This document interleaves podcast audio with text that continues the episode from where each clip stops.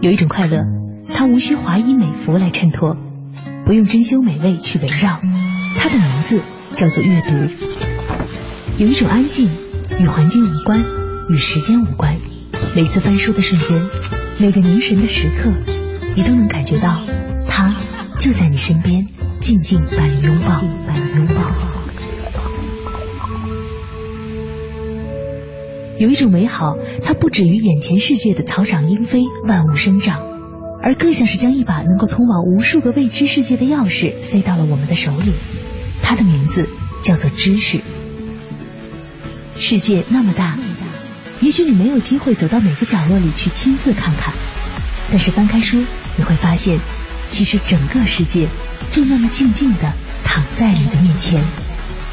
一本书，一盏灯，一杯茶，一个夜晚，我们可以拥有的，其实就是全世界。有一个地方，只有我知道，它就在此时此刻，隔开你我的电波之间。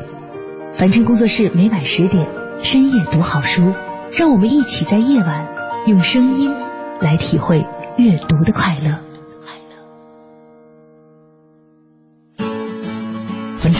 是最读书全新系列深夜读好书，节目主持人张远远，今日话题读小狗钱钱，尝试充满诗意而保持理性的生活。今日对话嘉宾清泉前景，清泉前景。日文译者，日语私塾老师，自由撰稿人，代表一所深夜食堂，断舍离之自在力，小金安二郎美食三味等微信诗歌分享及日语学习平台深山全员的内容运营者，热爱生活，热爱喵星人，永远相信美好，坚持梦想的宅男心小丸子。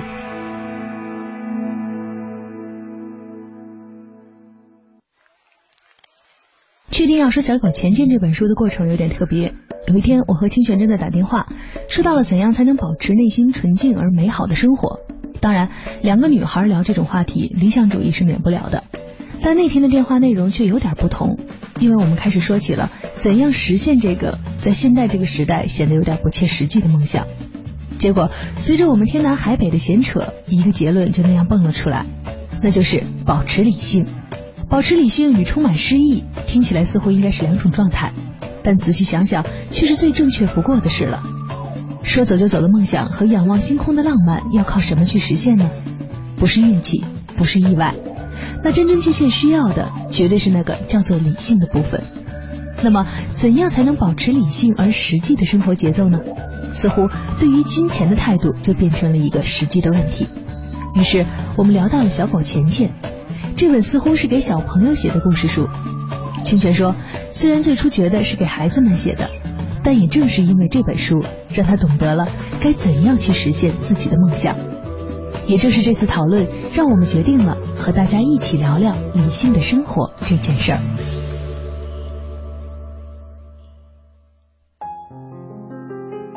听众朋友们，大家好，欢迎您收听今天的深夜读好书，我是张远远。首先呢，还是欢迎我的好朋友清泉来到我们的节目，今天又来跟我们聊一本可能会让大家大吃一惊的书哈。嗯，大家好，我是清泉。嗯，今天我们要给大家聊的一本书呢。和之前的那个风格完全不同。虽然我们说了这一季给大家推荐的书风格不限、内容不限，但是我相信呢，可能大家也不会想到，我们会在这里给大家推荐一本教你如何生活以及理财的书，而且书名听起来就充满了童趣，它叫做《小狗钱钱》。好，那这个时候是不是应该觉得切入一个什么少儿节目的片花了？我还以为你会说充满了铜臭味呢，因为它这么这么直接，小狗钱钱。不啊，它很可爱，因为它如果教你的是什么财富一百招什么的，这种才让我觉得是。可是小狗就让人觉得毛茸茸很可爱，嗯，同时它并没有叫。小狗旺财哦，它叫的是小狗钱钱，所以听起来呢，会觉得是一本给小朋友看的，而且应该是一本培养财商的这么一本书。事实上呢，其实这个作者本身写出这本书的时候，也确实想要给小朋友写的，但是他却没有想到的是，当这本书出版之后，有很多没有预想的一些大朋友们也非常喜欢这本书。主要为什么大朋友们也喜欢呢？是因为大朋友们在还是小朋友的时候，没有接受过这种正确的那个财富观念观念的一种洗礼吧？我觉得。就比如说你哈。对啊，比如说像我这样的。所以今天我们给大家的这个话题呢，叫做。如何充满诗意，并且保持理性的生活？哈，嗯，我相信可能在所有听我们节目的听众，现在晚上十点，在这样一个寂静的夜里，能够静静的听我们聊书的所有的我们的听众，应该都是内心充满了诗意的、非常文艺的青年们。而对于这些失眠的青年们，对，而对于所有正在听节目的你来说呢，去实现一种诗意的栖居，是内心最终极的那个向往。嗯，但是我发现很多时候哈，我们总是会把自己那个心里那个愿望或者那个目标，变得越来越单一，或者越来那个形象越来越片面化。嗯，诗意的栖居似乎是一定和理性的思维和理性的生活。所分割开的，比方说前不久，我记得大概是去年和前年那段时间吧，有很多电视报道都是报道什么呢？就是年轻人辞职离开大城市，然后去旅行这种。当然这个已经算是比较好了，就是间隔年。有一种是什么呢？就是大城市的年轻人突然回到山中，嗯，然后自己去自给自足，所有东西都自己造，那样子去生活。其实说实话，我我看到的时候，当然我非常佩服他们的勇气啊。嗯，但是我是有佩服，有羡慕吗？没有，绝不羡慕，因为那是不能长久的。嗯，哎，其实不能长久的一种生活。这是我我问你有没有羡慕的一个原因，因为我相信可能很多人啊，在看到这些新闻的时候，心里通过你心里不同感受哈，是会分出不同人的类别的。有的人会在。佩服之外，会有羡慕，嗯，会，并且会有向往，嗯，甚至呢，有的比较冲动的，可能也会想做，对我要去做这件事情。但是我们往往忽略了，我们看到的是这件事情失意的一面。对，其实这个事情如果真的想继续下去，或者想把这件事情持持续的维持，让它成为一件可持续发展的这么一个自己生活当中一个任务的话，是需要。背后非常多的物质支撑，还有你自己非常多的幽微的心思的。对，所以很多时候，当我们看到离开了自己正常的城市生活，跑回山里隐居的小夫妻的生活的时候，你会发现他们在走之前做了大量的调查，然后做了大量的准备。对，其实真正支持他们的做东西啊、种菜啊之类的。真正支持他们的，恰好不是那部分让人羡慕、让人向往的那部分情怀，而是那个能够把自己情怀、能够把那部分诗意的向往转化成为理性的现实的能力。嗯，其实我觉得像清泉你这样一个看起来给人感觉哈是翻译，然后自由职业，现在要开私塾。可能是不是有很多人会羡慕你的生活，并且觉得你的生活就是一种很诗意的状态？我不知道大家觉不觉得我的生活诗意，但确实今天早上还收到了一个私信，说很喜欢你的生活状态，嗯，很喜欢你的生活态度，嗯。然后每当看到这种就这种微信的时候啊，我都有点当时有想摔门的冲动吗？你知道我的生活状态是什么？对我当时就是一开始的时候会觉得有点很高兴，其实。因为自己以前也曾经非常羡慕别人，嗯，然后有一天自己当自己变变成一个被羡慕的人的时候，肯定是虚荣心得到了满足，这第一层。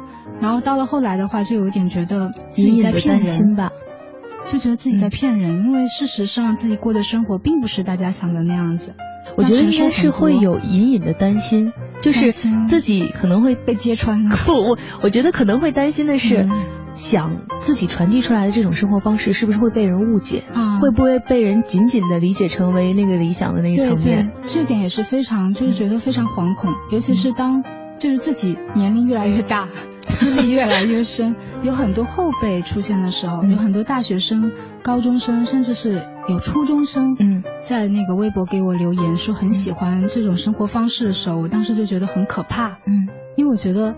其实每一个人的经历都有他的特殊性，嗯，而且你永远都不知道一个人为了他表面的光鲜，在背后付出多少努力，嗯，可能那个努力都不是最痛苦的那部分，嗯，还有他要承受多少的那种不安、恐惧，嗯，这些都是没有人知道的。然后我在想，如果说大家只是，因为我肯定不能整天把负能量表现在大家面前，嗯，肯定会展现一些美好的东西，或者是我喜欢给大家分享一点。觉得自己觉得比较好的一些状态啊什么的，但并不是说我永远都是那种状态。因为大家觉得你这个工作，你这种状态就一定是这么好的，然后我要去也要变成那样一个人，我觉得太可怕了。我理解这种状态哈，其实很多时候在社交媒体上或者这种呃我们对外公开的平台上，大多数人报喜不报忧的一个主要的原因哈，其实好像似乎也并不是为了隐瞒，而是正是那个报喜的那方面哈，是我们之所以成为我们自己的一个原因。因为很多时候生活当中的一些负能量也好，或者一些呃会让你觉得沮丧的因素。大多数人就是在大多数时候，我们会选择自己慢慢消化。对，然后那部分真正积极的那部分阳光的东西，其实也不是说要做给谁看的，而是真的自己在经过了那段过程当中，你自己消化出来所呈现给大家的一个最终的状态。但是事实上，去让我们经历走出这个整个状态的过程里面，需要打的那些小怪兽，却恰好是那些。我们不会说给别人听的，也无法跟别人分享，因为大家不会懂啊。因为每个人的经历都有它的特殊性，所以其实你刚才说的就特别像珍珠。嗯，我觉得可能就是分享出那些美好的东西，以及自己的一些看似很坚强的那些 那些论断，可能都像是珍珠吧。嗯，真的是在心里面经过很久很久的纠结，然后有过很多次的试错才试出来的。嗯，但是即便是如此，它也不具有普遍性，它也是非常个人的东西。所以，其实我相信，可能对于每一个内心保有诗意栖居梦想的人来说，怎样一步步的踏过这个看似严峻并且理性的现实，来实现自己的这个梦想，才是真正需要我们去思考，并且真正需要去探索的。因为其实，如果真的我们跟大家讲诗意的栖居，就是抛开所有的这些，然后抛开所有给你的这种禁锢和限制，我觉得是。不负责任的，而且事实上也是不可能实现的。对，因为任何一种生活都需要你有一个把它持续进行下去的能力，而这个能力就来自于你规划生活也好，或者说你提前对自己未来的准备。嗯，其实还有一点，我觉得与其说是能力啊，就能力是怎么来的？我后来发觉，能力其实来自你的决心，这是一点决心。还有另外一点就是你的信念有多坚定。还有一点就是最最重要，就是你敢不敢去面对自己生活的现状？嗯，敢不敢去面对你自己？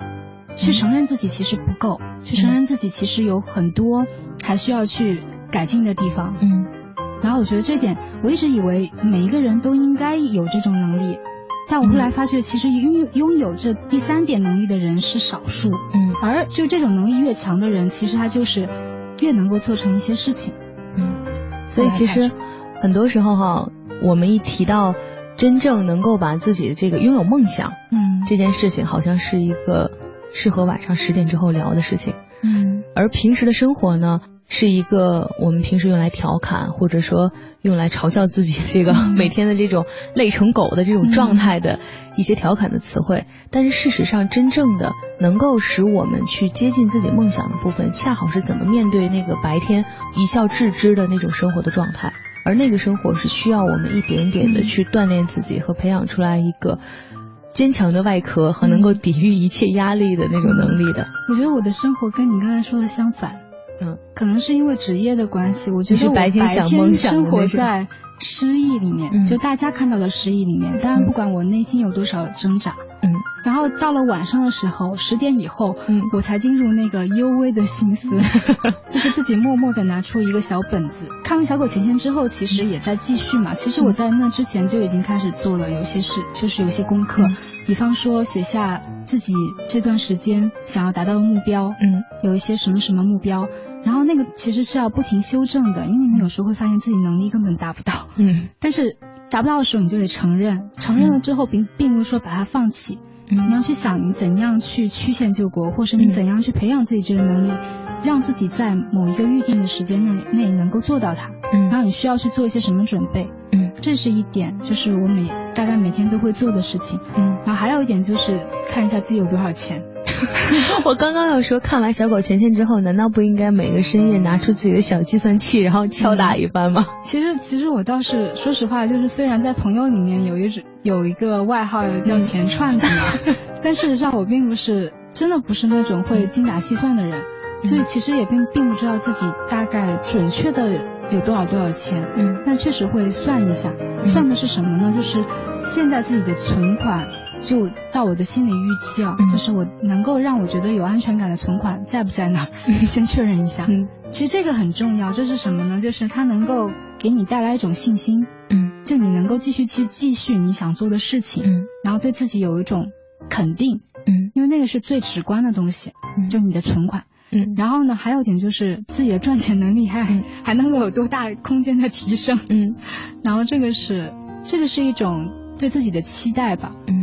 嗯，其实我相信哈，可能，呃，我们大家叫你钱串子啊，真的是对你的一种，我觉得是一种正向的鼓励，是。因为你终于开始渐渐的有了一个理财的观念。嗯，其实我觉得清泉来聊这个《小口钱钱》这本书，真是再合适不过了，因为你原来就是那种充满诗意、栖居生活的愿望，但是却完全没有理财观念的那种人。对，你其实曾经拥有一个非常好的在日企工作的机会，但是却为了诗意栖居的这个梦想，然后放弃了这一切，嗯，到北京，然后坚定固执，然后甚至有点倔强的从事一份报酬非常让别人觉得可能会觉得很很梦想、很诗意，但事实上在生活当中报酬却很低的一个翻译的工作，坚持了许久，在这个可能每一个深夜思考梦想的时候，都会让人觉得有点绝望的时候，你坚持下来实现自己这个梦想，嗯，也实现了让很多人觉得你的生活很令人向往的这个目标，恰好。是因为渐渐学会了能够把自己这种诗意的生活建立在理性的理财这种理财或者说对自己生活规划的基础之上的，觉得确实是。人非要在经历过了之后，然后勇敢去面对之后，你才能够总结出一条适合自己的路。嗯，这个我觉得也是对大家的。如果大家有一些梦想，嗯，就是别人觉得不切实际的梦想的话，我对大家一个建议就是，你不要去看太多别人是怎么做的。嗯，因为每个人都有自己的方法，每个人都有自己的经历。嗯，的那个都不能复制的。但是有一点是可以复制的，就是你一定要有那个信念。嗯，你要相信自己能做到，而且要去做。嗯。一定要一定要去做，还要去面对自己，自己哪里不够。嗯，然后我觉得我每天晚上做的那个功课，就就是让自己面对自己，拿一个小棒子抽着自己，让面对现实。但是同时也要给自己一点美好的愿景。嗯，那个也是《小狗钱钱》这本书里面讲的。但其实我在他告诉我之前，我就在做了，所以我觉得，哎，不谋而合嘛，就有一点。其实说到这儿，可能大家会很好奇，我们今天要说的《小狗钱钱》这本书里面到底说了什么，让我们杂七杂八能扯出这么多对生活的想法哈。其实这本书里面讲的一个故事真的很适合小朋友读，因为它讲的就是一个小女孩一家收养了一只叫做钱钱的拉布拉多犬。而这只小狗呢，却有一个非常神奇的能力，它会和它的小主人说话，并且教它许多理财的道理。好，听到这儿，我相信可能很多人都想，这果然是一个儿童文学。但是事实上，我觉得这本书教给我们的，其实恰好并不是像清泉所说的一个让我们去人云亦云，跟着有一个什么理财方式的这么一本书，它恰好是。可能也是因为给孩子写的，所以他打开的是一个让孩子去思索，或者说让我们去重新思索生活当中什么是金钱这样一个概念。什么是金钱？怎么样和金钱和谐的共处？嗯，哎，你是从什么时候开始意识到什么是金钱这回事儿？今年吧，嗯。今年才今年经历了大起大落是吧？对，这不应该说去年刚来北京的时候开始有一点开窍，就发现说原来这这点确实很奇怪。我觉得我经常这样子，嗯，因为感觉好像有些道理应该早就懂的，因为小时候读自以为自己读书多又聪明嘛，觉得自己是个早会的孩子，应该都懂的，但其实都不懂。都是要在就是在跟人接触啊，然后真的自己去独立生活之后，才慢慢的明白那些原来是这么回事。对对，道理背后的真相。然后尤其对于钱这个东西啊，我以前就知道说啊，应该很重要，应该是物质基础决决定上层建筑吧。但是你真的要去追求自己的梦想了，你去实践了，你才发现啊，原来它这么重要。嗯，重要到这种地步。嗯，然后我后来是去年那个八月份刚来北京嘛，那四个月的时间就是让我急速的明白金钱的作用是强大的。但是大家不要误会啊，不要觉得这就是在夸耀说有了钱就有了一切什么，并不是这样。我的所有的我们今天要谈论的，我和圆圆要谈论的说钱的重要性，金钱是什么，金钱的重要性都是基于我们首先有自己想要过的生活。嗯。然后你要为了达到它，你需要金钱来帮一些忙。嗯嗯，我发其实我们今天好像说的是那个金钱，如果说把它理解成为那是最终追求的目标，那是我们的方向的话，恰好就是理解错了。我们给大家带这带来这本书的原因。对，我感觉好像我们来聊这本书，恰好是因为每一个正在听节目的人嗯和。我相信，可能跟我们气味相投的人，都是那种内心怀有一个像玻璃一般易碎的，然后非常美丽的小梦想的人。为了实现这个梦想，你手里需要有一个得手的小武器，对，而这个小武器就是赚钱的能力。对要一路拥有这个小武器来保护着自己那个最美好的梦想，才能最终实现它。没错，这个实现的过程，其实就是《小狗钱钱》这本书里面一点一点开始在教我们的，嗯而且它并没有。给你列出了什么理财多少点方法，第一步、第二步、第三步，反倒是他在通过一种看似浅显，其实这本书真的很好读，嗯因为他读起来真的会给你感觉很像跟小朋友在说话，对，就是娓娓道来。但是在这种娓娓道来的过程里面，你发现了，竟然能够一点点的在讲出了理财这件事究竟是什么。嗯，而且它很有意思，它能打开像我这么顽固的人的心结。嗯。因为我觉得我就是属于这个社会里面那个两个对金钱的两种极端观念里面的另外一派。嗯。就是有一派肯定就是可能是大家以为的主流，嗯。大家都觉得那是主流，就是金钱就是万能的，嗯。然后一切都看钱向前看这种，大家以为这个是主流，但是其实我觉得在我的世界里，跟他相对的反而是主流，嗯。因为所有人都在说，就觉得钱很丑恶，嗯。觉得钱是铜臭的，嗯。然后觉得你一谈钱，你这个人就俗了嗯。之类的。这可能是因为我自己行职业的问题吧。嗯。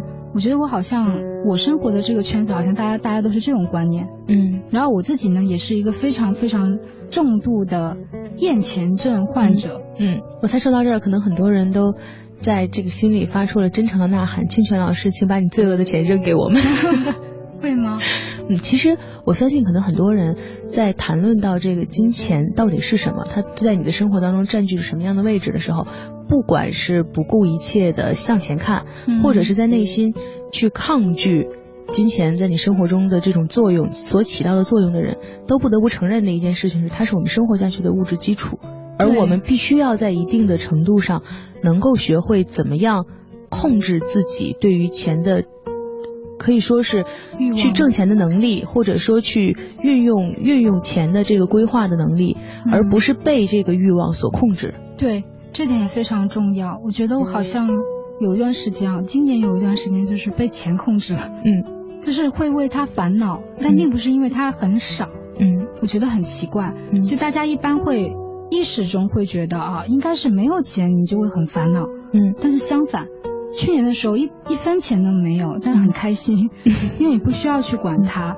然后今年今年的时候开始有一些存款了，然后你就开始烦恼了，嗯应嗯该要怎么去面对它？因为有时候人会变成那样，你就会发现，之前你跟我说过嘛，嗯我跟你讨论过这个问题，你跟我说过说你可能你会发现你有一天变得可能会那个欲望无法被填满，嗯那你会想要更多，嗯有了十万就想要二十万，嗯有了一百万想要两百万，嗯那欲望是永远无法被填满的。嗯然后那个时候我觉得自己很痛苦，嗯特别痛苦。然后看这本书之后我就明白了，嗯原来是因为自己不会理财，嗯就是理财是什么？就是你要让钱为你服务，嗯而不是你为钱服务。嗯当然没有也是不行的。《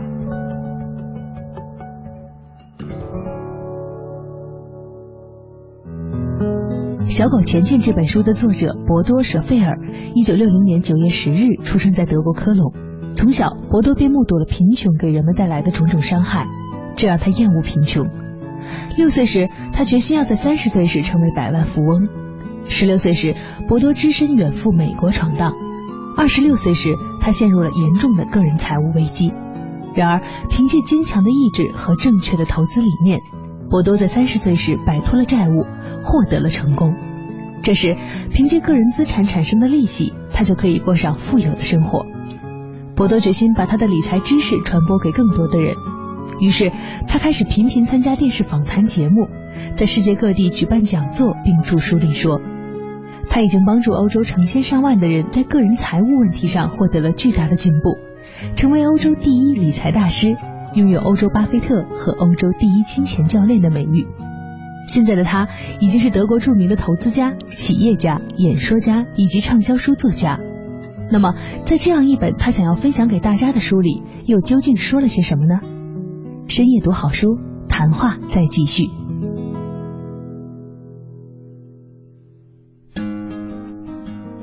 在这本书里面，我们一直在说适合。大孩子和小孩子都适合去看的一个原因，就是因为他在传递的是一个正确的金钱观念。因为这个作者本人他其实也挺有传奇色彩的，他是在一个普通家庭成长的，然后但是从小就想成为一个百万富翁。嗯，他其实不是想成为百万富翁，这点我觉得我一定要一定要更正啊。其实我觉得吧，所有的那个我们看到的真正的富翁，嗯，我说他一辈子都非常，至少后半辈子都非常富裕的人，他们往往都不是为了追求要成为百万富翁、亿万富翁，嗯，那个不是目标。至少我知道这个作者他想要实现的是财务自由，嗯，财务自由这四个字这个观念跟百万富翁、亿万富翁是没有关系的。其实这本书里面也教了。那个非常重要的观念，就打破我们的一个误区，嗯，就是我们一直以为所谓的有钱人就是你赚很多钱，嗯，你的资产很多，那个就是有钱人了，但并不是。作者就告诉我们，其实什么样的人叫有钱人呢？就是你实现你的财务自由。嗯，但是对这个财务自由的这个概念，大家理解起来其实。很多人都会说，哎，我希望我在多少岁之前实现财务自由。然后，如果有一天怎样怎样，我的梦想是什么？但是对于这个财务自由，好像大家给它的定义，这个隐含这四个字，这个定义都是不同的。对，可能是到了某一个程度，然后能够怎样怎样。但其实并不是。以我自己的亲身经历啊，告诉大家，因为我家里人都是亲戚们都是做生意的。嗯。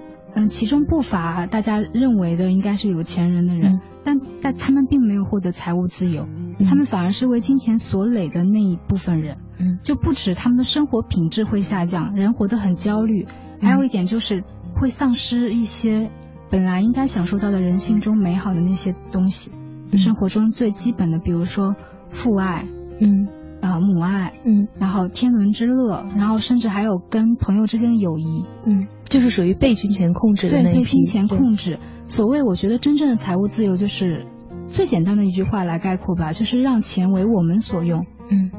然后，但那个的话，就是你得真的就是像有一个遥控板一样，去一按就能控制你自己内心的那个欲望。其实那个是最重要的。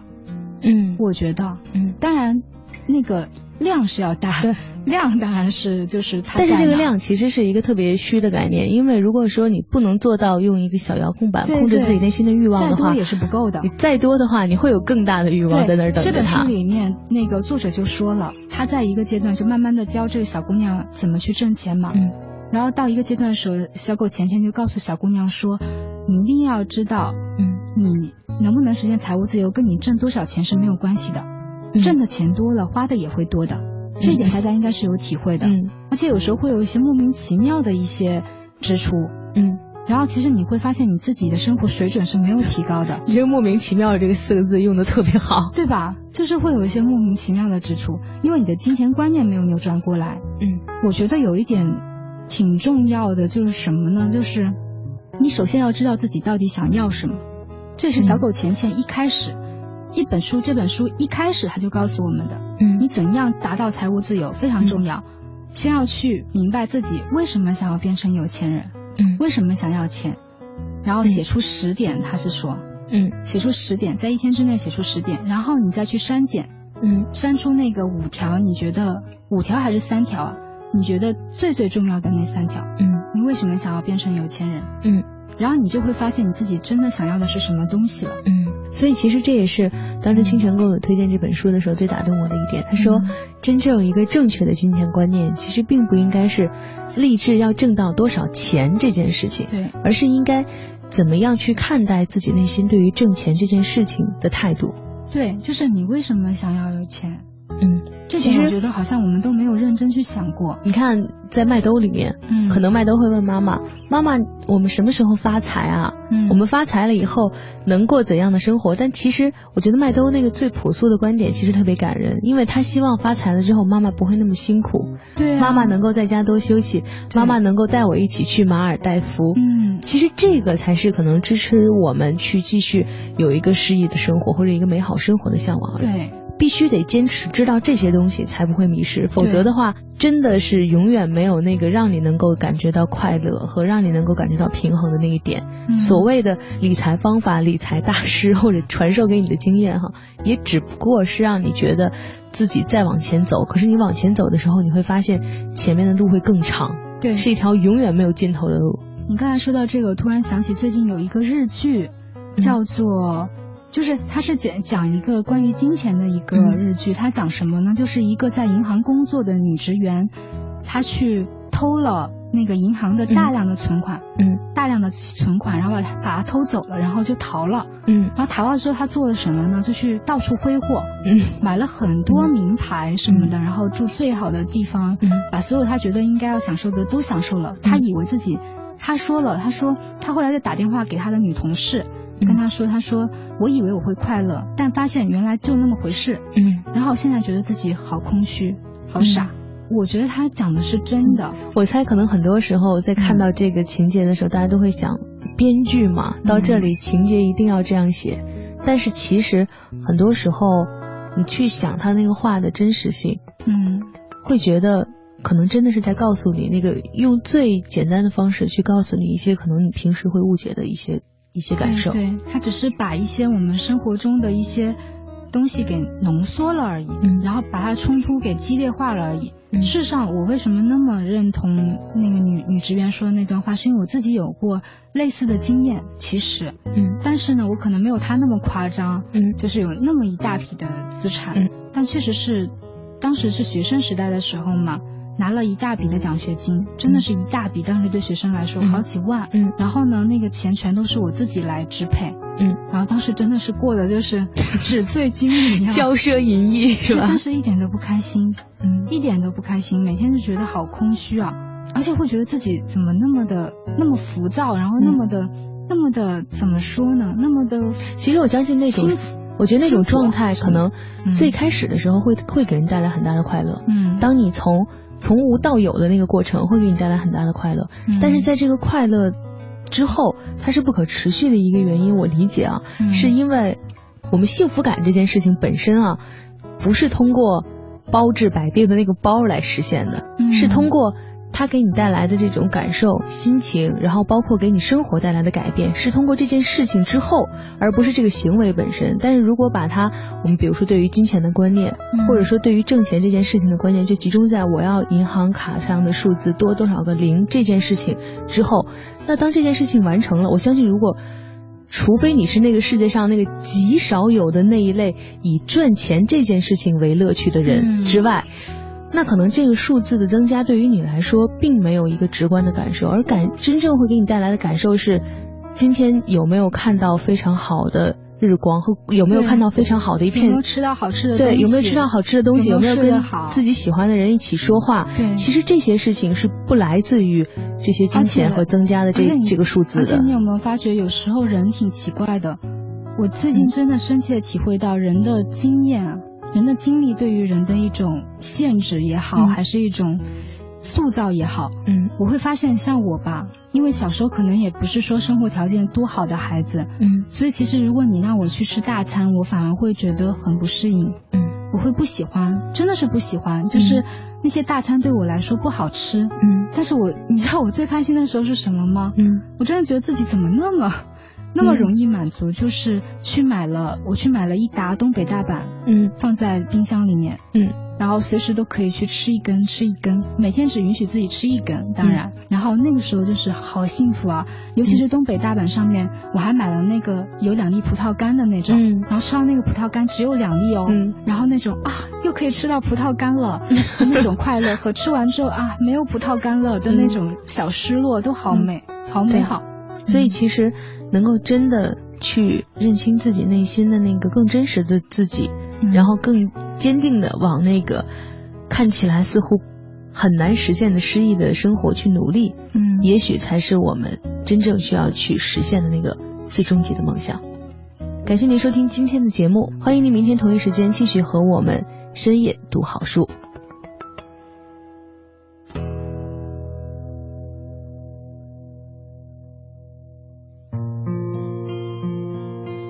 吉亚是一个普通的十二岁女孩，一次偶然的机会，她救助了一只受伤的小狗，并给它取名叫钱钱。没想到，钱钱居然是一位深藏不露的理财高手。他彻底改变了吉亚一家的财富命运。这个听起来并不怎么深刻的故事，在一开始也许并不能吸引你的注意，但是如果你真的试试去读，会发现里面那些可爱的和生动的道理。他的目的并不是想让你成为一个百万富翁或者神秘富豪，当然，如果那是你的终极目标和幸福源泉的话，是另一回事。然而，对于我和清泉来说，这本书中我们最想分享的。也许恰好就是那份该怎样理性的实现自己梦想的执行力和对于模糊未来的规划能力。也许你和我们有着一样的困扰，那么说不定小狗钱钱也许会是你想去读的一本书。感谢您收听今天的节目，欢迎您明天同一时间和我们一起继续睡觉之前读本书。